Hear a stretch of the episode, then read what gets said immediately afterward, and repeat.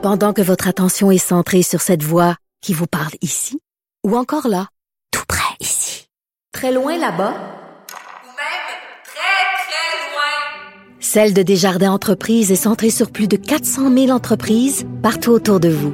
Depuis plus de 120 ans, nos équipes dédiées accompagnent les entrepreneurs d'ici à chaque étape pour qu'ils puissent rester centrés sur ce qui compte, la croissance de leur entreprise.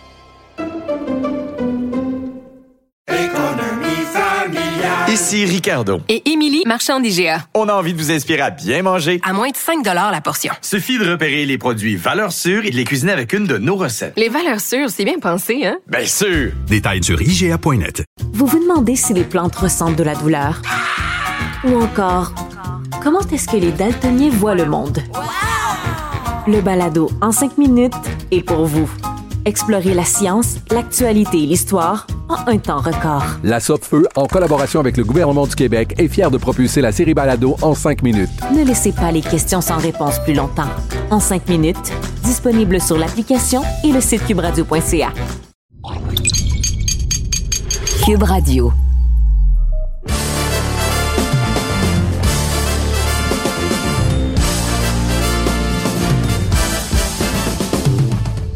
Monsieur Amber.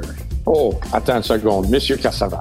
Oh, t'as pas la même tasse que d'habitude, Ross, parce que ça veut dire. Je suis en Espagne. T'es en Espagne et je suis dans ma chambre d'hôtel à Québec. Les deux, nous sommes sur la route pour l'édition, le dernier round de cette semaine. Balado que les gens peuvent écouter sur Cube Radio ou Spotify ou nous regarder sur le tvsport.ca. On remercie les gens d'être à l'écoute comme d'habitude parce que on a les deux, on est, on est dépaysagés un peu. Moi, au Québec, pas si pire. Toi, dans ton cas, Russ, en Espagne, mais on peut pas aller plus loin que l'Espagne parce que peux-tu expliquer aux gens qui avaient peut-être manqué le balado la semaine dernière pourquoi tu es présentement en Europe? Euh, pour le camp d'entraînement d'Alexander Usyk pour son combat dans quoi, 5, 4, 5 semaines là, euh, 5 semaines, février. Le 17 février à Riyad en Arabie Saoudite. Donc on est ici jusqu'à le 11, je crois. Puis on quitte le 11 pour aller en, en Arabie Saoudite. Et euh, par rapport au camp d'entraînement de Usyk, ça fait combien de jours que tu es sur place? Mais là, sur place, on, est jeudi aujourd'hui, fait que euh, c'est depuis mardi. J'ai fait mon premier séance d'entraînement mardi.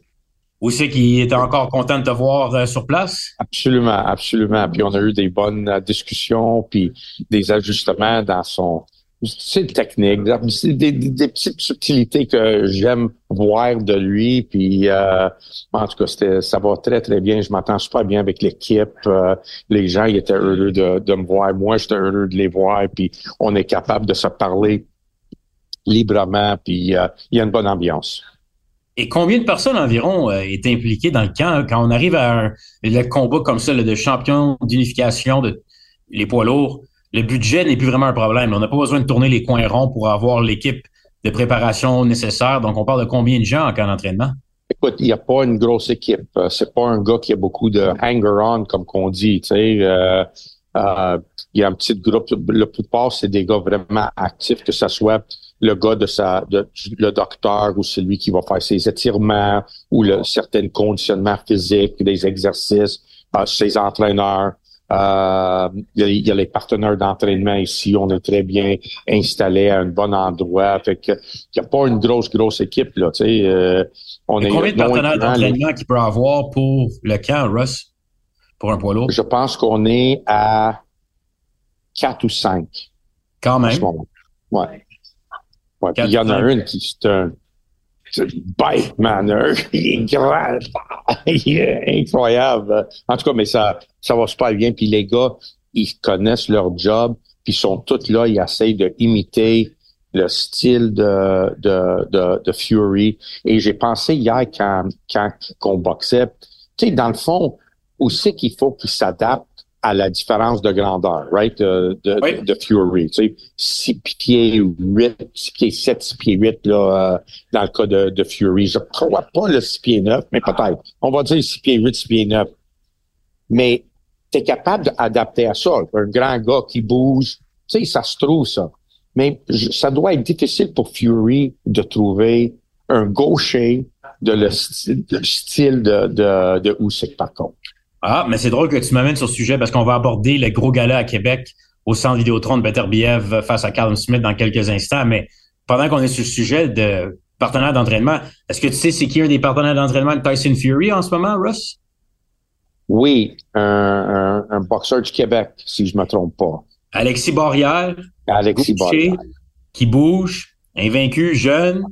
On s'entend pas le même pedigree que Usyk, mais quand même toute une opportunité pour un Québécois en barrière. Ben oui, ben oui, ben oui. ce qu'on veut de Fury, d'avoir cette opportunité d'être en camp d'entraînement, d'être un des partenaires de Fury principaux pour le gala du 17 février prochain.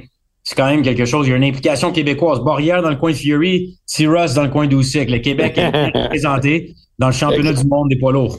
J'espère qu'Alexis va faire le voyage euh, en Arabie Saoudite. Pour le combat. bien de le voir. Ça sera bien de le voir. Il, est déjà, il est déjà sur place en Arabie Saoudite. Ah oui, c'est vrai. Est-ce qu'il va, c'est vrai, il va rester là? J'espère Donc la question, c'est probablement qu'il va être en mesure de rester à Riyad euh, pour les gars-là. Donc écoute, on a hâte, on se croise les doigts. Est-ce que tu, il y en a encore qui sont sceptiques que Fury se présente là? Tu es encore sceptique qu'il se présente? Ben écoute, tout le monde dit non, non, il va se présenter, mais on va voir. on va voir. En tout cas, il y a bon signe qu'il est là. Ça c'est bon. au moins il est là. Euh, mais écoute, euh, c'est certain que vous n'allez pas voir le même Fury que vous avez vu contre Ngannou. Tu crois, toi, tu crois que c'est sûr qu'il prend ça plus au sérieux cette fois-ci? Ben, c'est sûr qu'il prend ça plus au sérieux. Euh, je, je crois dans qu'est-ce que je t'avais dit avant le combat de Ngannou, c'est qu'il cède le combat contre Ngannou comme un genre de public sparring, là, d'une sparring public.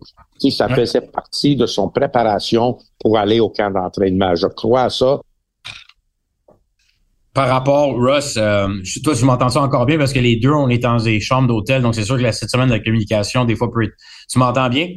Super bien, super bien. Aussi bien que quand on est au Québec. Euh, euh, ben, moi, je suis dans la ville de Québec, donc dans ton cas, non. Mais quand on parle aussi maintenant là, que si on se tourne vers le gala qui nous attend à Québec cette semaine, c'est intéressant. Je disais cette semaine, Régent Tremblay, un des éditoriales qui disait que Russ Andrew avait le cœur déchiré par rapport à Arthur Beterbiev, Carlin Smith. Donc, Visiblement, tu vas pas faire le voyage euh, samedi pour le combat, qu'on attend environ 10 000 spectateurs au centre Vidéotron.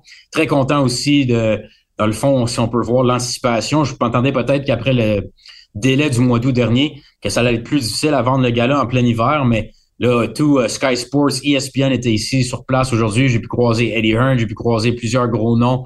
Bob Arum va être en ville pour la peser. Mais Russ, toi, par rapport à deux hommes que tu connais très bien, est-ce que Régent Tremblay avait raison de dire que tu as le cœur déchiré?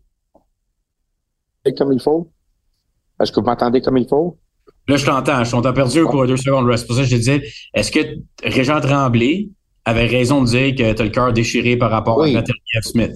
Oui, absolument. Puis euh, j'ai non seulement le cœur déchiré, mais je suis un peu déçu des Québécois parce que je, je ne crois pas qu'on a vu un combat de boxe au Québec avec un si haut niveau de talent dans une ring de la part des deux boxeurs depuis peut-être Hopkins Pascal. Qui était ici, à Montréal la revanche, mais à Québec le premier combat au Colisée. Puis ça me déçoit qu'il y a seulement 10 000 billets vendus. C'est un un combat qui devrait, qui devrait avoir 20 000 personnes, guichet fermé. Ça devrait être Attends, attends, de nos jours, 10 000 c'est beaucoup. Même dans toute l'Amérique du Nord, on voit plus autant de galas de 10 000 spectateurs. Toi, tu dis que c'est beaucoup. Mais Pascal Hopkins, attends une seconde. Arthur Beterbiev, il, dit quelques phrases en anglais seulement. Callum Smith est anglophone seulement. Donc, t'as pas, vraiment, pas vraiment de, t'as pas l'aspect, t'as pas les mêmes vendeurs de billets que tu avais à l'époque de Pascal Boutel. désolé, moi je crois pas à ça, man. C'est les, les Québécois, c'est des amateurs de des amateurs de boxe. Puis dans le ring, ça, passe, ça se parle pas, ça se donne des coups de poing puis ça donne de l'action. Et le monde, c'est ça qu'ils veulent voir. Tu ah, je veux, tu me vendras pas l'idée que que ça c'est bon dans nos jours. Non, c'est pas vrai parce que euh, quand on boxe dans des gros combats, aussi que parle pas en, anglais quand il a boxé en, en, en Angleterre. Puis il y a, oh, y mais en Angleterre, c'est ce que je te dis. Moi, je te parle pas de. En Amérique du Nord, combien de gars là dernièrement, Russ, il y a eu 10 000 spectateurs en Amérique du Nord? Je sais pas c'est quoi les C'est pas Lomachenko Haney, ça je le confirme. Non, non, c'est pas euh, Lomachenko Haney. Lomachenko Haney, c'était pas loin. C'est des salles qui sont faites avec des billets, des fois ils coûtent plus cher, mais il y a pas, c'est pas Ben, des, pas des, non, non, non, il y a, écoute, il y avait peut-être une 17 000 personnes, là, euh, tu sais, quand je dis 20 000, tu sais, ça peut être 17, ça peut être 18, ça peut être 15, là, tu sais, je, je, je- ça prend l'aréna au complet. Le fait que ça soit juste 10 000, oui, c'est bon, mais, tu sais, c'est, c'est pas la boxe comme je m'attendais, là, tu sais, parce que c'est deux boxeurs talentueux, ils ont une opportunité de, c'est pas tous les jours que tu vois un combat de Beterbiev contre Callum Smith. Est-ce qu'on peut dire deux potentiels boxeurs de la temple de la renommée dans le ring en même temps? C'est, quand même quelque Je dirais chose. pas jusque-là pour Callum Smith, là, mais faut, si Callum Smith réussit à gagner contre Beterbiev, ça va aider sa cause. Ah, ah, ah, Mais là, pour l'instant, écoute, il est quand même négligé à presque 5 pour 1. C'est un combat très intéressant. Par contre, que Eddie Hearn avait raison quand tu regardes la division en ce moment des 175 livres? Bivol, Beterbiev, Callum Smith, c'est fort probablement le troisième. Puis après ça, il y a quand même une bonne tu sais, marche. plus bas, là. Il, manque de profondeur dans cette division présentement chez les Milo. Parce qu'on a vu Joe Smith qui avait un titre, s'est fait complètement déclasser par euh, Beterbiev. Anthony Yard, ça n'a pas été facile, même s'il était compétitif. Je pense qu'on peut facilement dire que vraiment, on a probablement les trois meilleurs boxeurs de la division si on inclut Bivol. Et Beterbiev et Callum Smith, c'est peut-être deux et trois ou un trois, dépendamment si tu penses que Beterbiev est meilleur que Bivol. Fait que ça mérite pas plus que 10 000 personnes. En tout cas, ça, c'est juste mon opinion. le côté, euh, mais ça, c'est la- le côté à moitié vide du verre. Parce que moitié, moitié plein, c'est de dire, écoute, on n'a pas, la dernière fois qu'on a eu un gala de 10 000 plus au Québec, ça fait longtemps, là. Ouais, c'est ça. Oui, oui, et c'est ça qui est, c'est ça qui est un peu triste pour moi. Mais en tout cas, deuxième chose, euh, Régent, il avait raison. Euh, Matt, j'ai, je, je pense que je te l'ai dit la dernière fois que j'ai senti ce, ce feeling en dedans de moi, c'est quand Barrington Francis s'est battu contre Victorio Salvatore euh, à Montréal. Un Et je le dirais, ouais, je le dirais encore euh, aujourd'hui, je le dirais maintenant, je ne peux pas, je ne peux pas être heureux pour le gagnant, mais je vais être bien triste pour le perdant. Pour que, ça, que ça soit Beterbiev ou que ça soit Smith. Tu sais, je, je, je dirais pas, eh ouais, t'as gagné. Je pourrais pas parce que un de mes amis aura perdu. Et je peux pas être heureux quand un de mes amis a perdu. Et ça me fait de la peine, sérieusement. Ouais, mais attends seconde, il reste, euh, tu crois pas à la nulle? Pas de combat nul samedi? Même à ça. ouais. non, le problème avec le combat nul, c'est qu'ils feront un, ils vont faire un combat revanche. Et là, Ouais, je vais euh, passer par les mêmes sentiments encore. Ouais, je pense pas que c'est un scénario vraiment avec le style des deux boxeurs qu'on envisage un combat nul à Québec samedi. Pour ce qui est, par exemple, en plus, tu parles de l'aspect amical. Tu as travaillé de combien d'années avec pas juste Callum Smith, son frère pensant, Liam Smith, il était là aujourd'hui. Je l'ai Liam, croisé. Steven et Paul. Liam, Steven Oui. et Paul et Callum, les quatre frères. Les quatre frères étaient tous, ils voyageaient tous, euh, un peu euh, comme euh, les Peaky Blinders pour ceux qui connaissent l'émission. Donc, les frères Smith étaient sur place aujourd'hui. Puis, juste en passant, le joue la parenthèse, Beefy Smith, le Liam Smith, euh, boxera pas à 154, 160 de- d'ici deux semaines, hein, parce que je pense qu'il a passé des joyeuses fêtes, euh, Liam. Euh, et après ça, par contre, ils t'ont tous dit salut, ils t'ont tous dit qu'ils t'attendaient pour jouer une game de pool euh, à Québec. Ben oui. Game de billard, on va devoir euh, attendre. Puis, euh, j'ai- arrangé une game de billard pour Liam Smith, par exemple. bon, Mon, am- mon ami Jonathan Gauvreau, il a, il a ramassé Liam à l'hôtel. Puis pendant que les deux jouaient, les deux, ils me textaient pour me dire que l'autre, il était bon. Hey, Russ, Liam, il est vraiment bon joueur. Et là, Liam, il dit, Hey, Russ, ton ami Joe, il est vraiment fort. Oh, il contrôle bien la blanche. Fait que je suis content. Ils ont joué quelque chose comme 40 parties. Je pense que ça finit 25-15 pour Jonathan Gauvreau. Euh, et bon. fait qu'en Et tout voilà. cas, ouais, ouais, ouais, Salut Jonathan. Et quand on regarde aussi. Russ, par rapport, sais, juste pour dire dans le fond que tu manques le gars-là, mais pour une excellente raison quand on regarde le, le camp d'entraînement à 12 cycles, c'est vraiment une circonstance particulière. Mais Smith, Beterbiev, quand on revient au combat en tant que tel, est-ce que tu es d'accord avec pas beaucoup de l'analyse qui est Beterbiev dangereux, deuxième moitié de combat largement dangereux et première moitié, c'est peut-être là que Callum Smith peut avoir du succès? C'est logique. Euh, ça me surprend énormément que, que Callum Smith est négligé de 5 contre 1. Euh, je pense qu'il met, je, je ne crois pas du. Hey, quand, quand tu dis que quelqu'un il est favori 5 contre 1, c'est un combat facile, ça. Hey, c'est pas un combat facile, ça va c'est de loin, de loin le combat le plus dangereux de la carrière de, de Arthur Beterbiev. Il y a aucun pense plus doute, que. Ben oui, ben oui, ben oui. Il va dire que c'est bon gars. Bon boxeur, champion, mais il est de loin, même pas proche d'être le cogneur que, que Callum Smith est. Voyons donc, Callum Smith. La dernière fois qu'on a vu un gros gala à Québec, Vosdick qui contre Adonis Stevenson, ça n'a pas été facile pour Adonis, là. Non, mais tu sais, c'était. Il se peut quand même parler Malanagi en termes de puissance, là. Pardon? J'ai dit Vosdick, Alexander Vosdick, c'était quand même pas la même puissance qu'un Paulie Malanagi. Non, mais c'est pas, mais c'est pas Callum Smith, là. T'as pas, t'as pas un, un, highlight reel, comme qu'on dit, des faits saillantes de des knockouts extraordinaires de, de tu sais. Euh, mais de Callum Smith, euh, ses combats se terminent avec des un coup de poing, là, tu sais. Il est, il est comment, tellement qu'il est fort, puis il est, il est solide à 175 livres. Il sait qu'est-ce qui est en avant de lui. Puis moi, je le sais que quand je travaillais avec lui, on parlait de Beterbiev, puis Callum Smith le connaît très, très bien depuis les rangs amateurs. Tu sais, il, il, hey, il y a quelque chose, tu sais, il a beaucoup de respect pour lui, mais il sait quoi attendre. Il sait qu'est-ce qu'il est capable de faire. Il a vu son ami Callum Johnson boxer contre euh, contre euh, Arthur, puis il a vu il a, vu Johnson qui est très très fort cogneur mettre euh, Beterbiev à terre. Euh, mais tu sais, tu sais, il peut se faire surprendre de bonheur dans le combat, tôt dans le combat, mais aussitôt qu'il se fait il sort là, là, il va se battre, là, il va se battre comme c'est sa vie, là, euh, il, il, va démarrer plus vite peut-être que prévu, mais il va démarrer. Mais euh, dans le combat contre Joe Smith, il était très, très intelligent euh, au début du combat parce qu'il attendait que Smith sorte vite. Hein. Puis là, il a attendu, il boxait, il reculait, il se, presque se sauvait. Tout d'un coup, il a placé un coup, il a vu, il a fait mal. C'est là qu'il a ouvert la machine.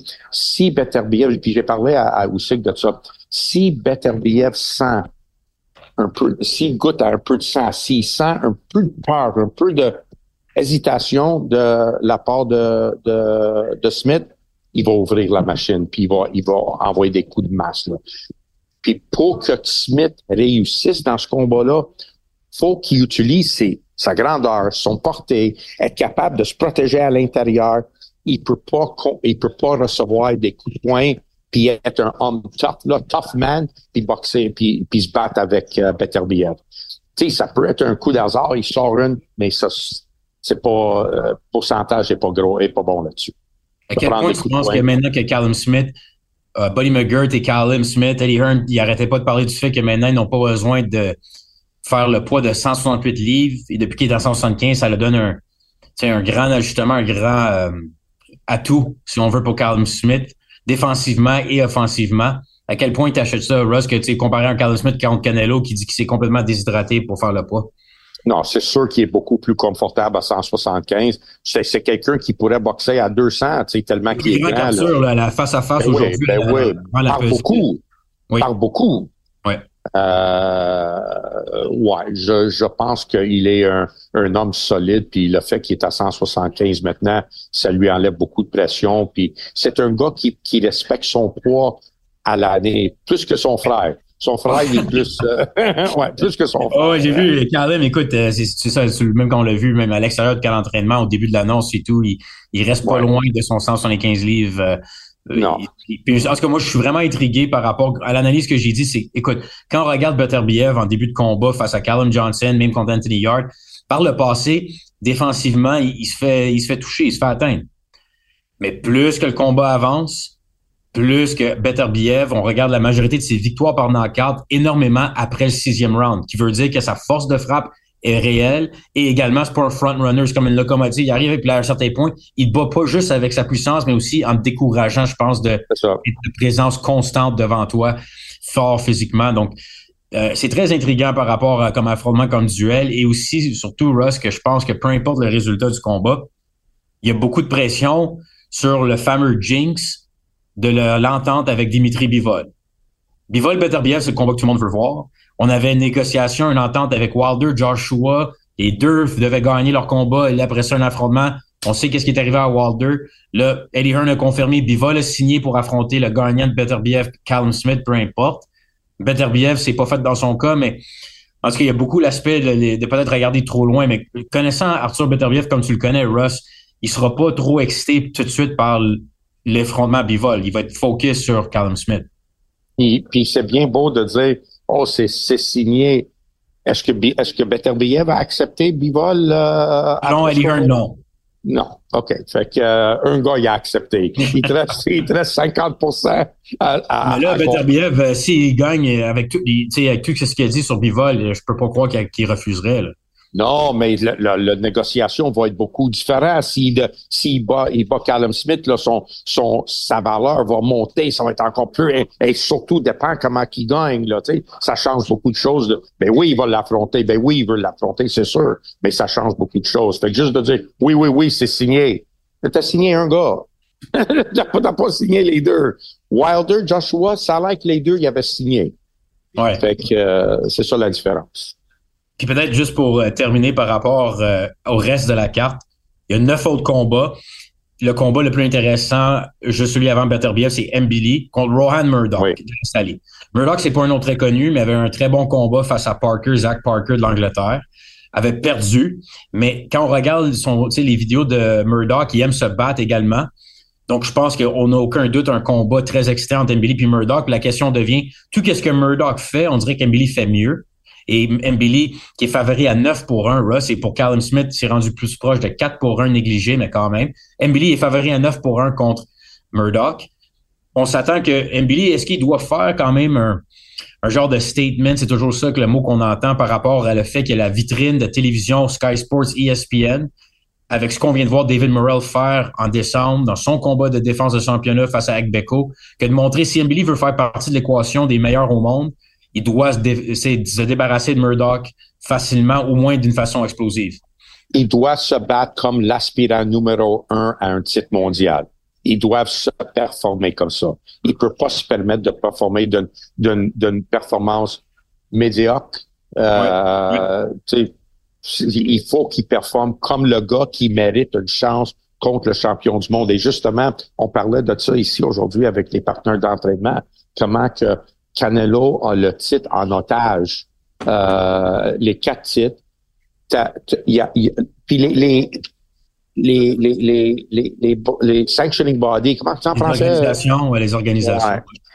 Tu sais, eux autres, là, le fait d'avoir laissé Canelo boxer contre Charlo, qui était champion à 154 livres, monter deux catégories et avoir l'opportunité de encaisser un chèque face à, Canelo quand tu avais des aspirants à 168 livres qu'eux autres ont boxé toute, leur, leur carrière dans cette division-là qui méritaient une opportunité un titre mondial face à Canelo. Eux, ils étaient mis de côté pour qu'on voit un gars de 154 livres monter et obtenir un combat de championnat du monde. Puis on a laissé ça aller. Puis, tu sais, ça démontre à quel point que c'est l'argent qui parle, puis c'est la politique, tu sais, c'est la business. Ça n'a pas rapport à qui qui est le meilleur, c'est pas rapport à qui qui travaille le plus fort, c'est pas rapport à celui qui garde sa Non. fiche intacte, qui gagne Eh tous ouais, les c'est pour combats. cette raison que Mbili n'aura pas le combat contre Canelo. À Exact. cause que c'est une business. Mais Exact. par contre, il peut quand même être dans l'équation pour un David Morrell si on veut aller vers le peut-être même l'homme le plus dangereux de Ouais, mais c'est tous des combats difficiles pour lui, un après l'autre, combat difficile, difficile, puis pas de titre. Tu sais, c'est bien beau d'avoir des combats difficiles quand tu boxes pour un titre mondial, mais là, l'autre, il y a les quatre titres, tu peux même pas boxer pour Non, un de mais ces titres. David Morrell a un titre euh, régulier ou intérimaire. Là, je sais pas. Je pense que les organisations vont peut-être commencer à faire ça. Benavidez, il y a un titre WBC intérim. Mais personne ne reconnaît ça. Tu sais, pers- Il y a personne qui dit c'est lui le champion. Le champion undisputed, c'est c'est Canelo. Oui. C'est lui là, le champion. Canelo, et Canelo probablement va l'être tant si longtemps qu'il décide de, de demeurer les titres. Les organisations vont Oui, pas mais les organisations, il faut qu'ils fassent quelque chose. Il faut qu'ils mettent leur culotte, mais ils mettront pas leur culotte parce que eux autres collectent beaucoup plus d'argent des frais de sanction de Canelo qui collectera de Mbili Ouais. Ou de David Morrell. fait que, oh, ça- oh, c'est que David Morrell, oh non, on va donner une ceinture. Tiens, prends une ceinture, là, laisse-nous tranquille, puis euh, laisse Canelo euh, garder son titre de super champion. C'est triste, ça, un peu. Pas un peu, beaucoup.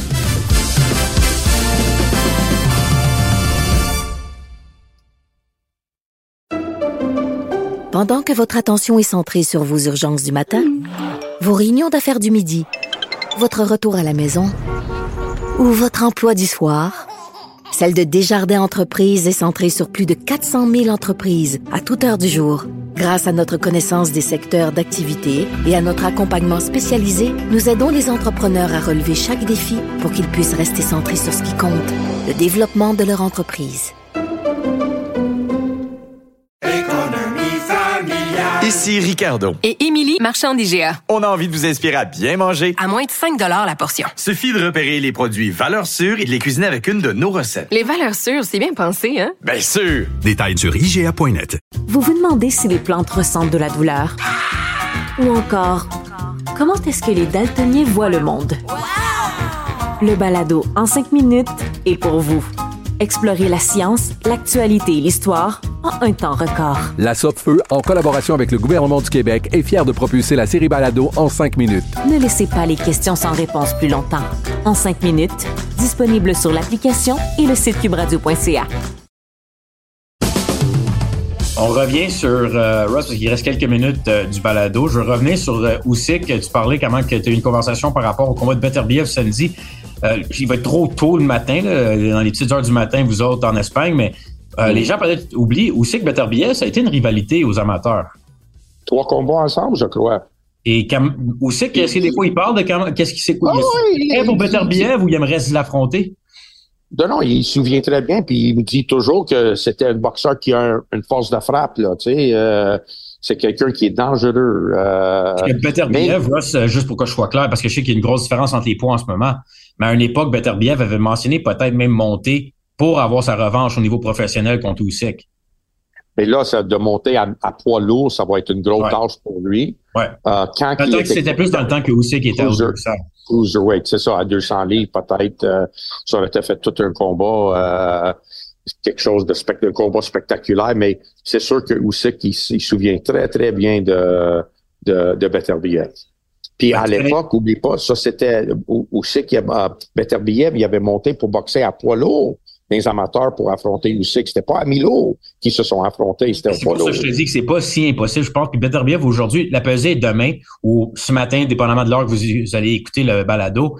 Mais Beterbiev, là, d'après moi, faire 175 livres, c'est pas évident. Il doit être très discipliné pour perdre les dernières livres. Il semblait quand même très mince euh, au niveau de la mâchoire euh, à la conférence de presse. Même plus que Carlin Smith. Ah oui, puis euh, mais, mais c'est ça pour c'est pour ça que je te dis au, en boxe amateur poids lourd c'est 200 livres. Sais ça c'était le cruiserweight où c'est qui a été ça ça aurait pu être un combat facile. Sais 175 à 200 c'était 25 livres. Sais c'est c'est faisable, c'est réaliste là. Mais maintenant il est rendu à 225 euh, Usyk, peut-être plus, peut-être même 230. Mais ça, ça m'intrigue d'abord, Russ, parce que regarde, on regarde cet argument-là que si tu dis cruiserweight à 225 au cycle versus un 200, c'est beaucoup. Mais Wilder, il est 213, puis des fois, il se bat contre du monde qui sont quasiment 300 livres. Ouais. Puis il gagnait pareil, là. Pas, Oui. euh, pas contre Oui. Parker, mais je dire, c'est là à quel point que, euh, que ça devient moins négligeable, la différence de poids? Poids lourd. Ouais. Au-dessus de 200 au- au-dessus de 200 livres.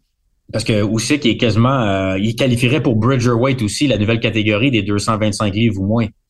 Moi, j'ai des nouvelles pour toi par rapport à le poids de, de Wilder. Euh, ils, ils- ils ont fait, ils ont annoncé son poids à 213 livres.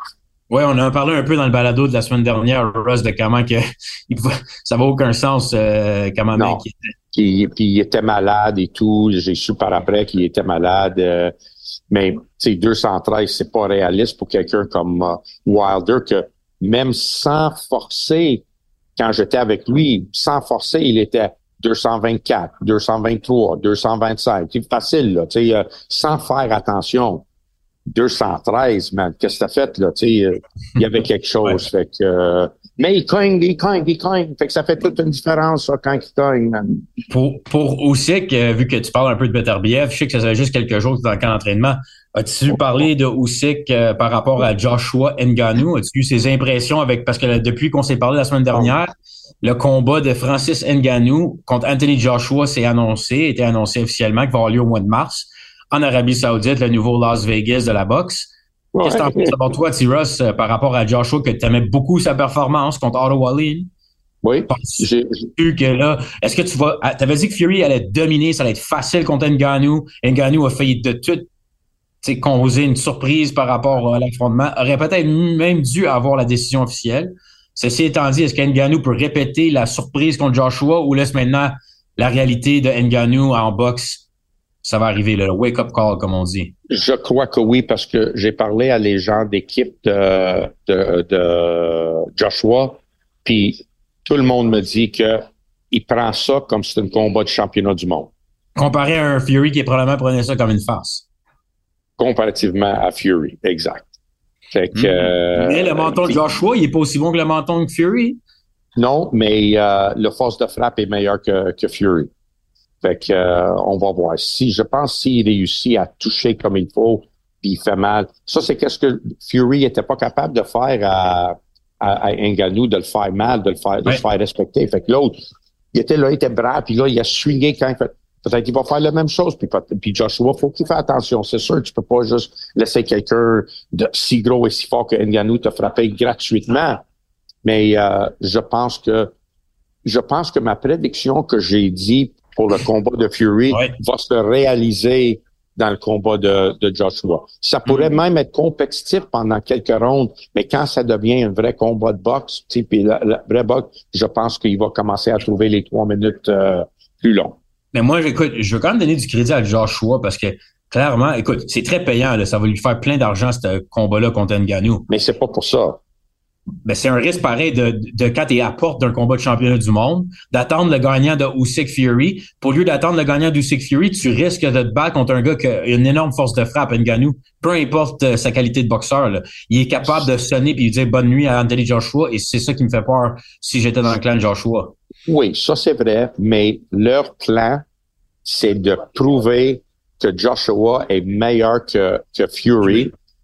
Et, et, et, et je pense, je pense pas que eux croient dans la possibilité d'un combat contre Fury, même s'il réussit à battre Usyk.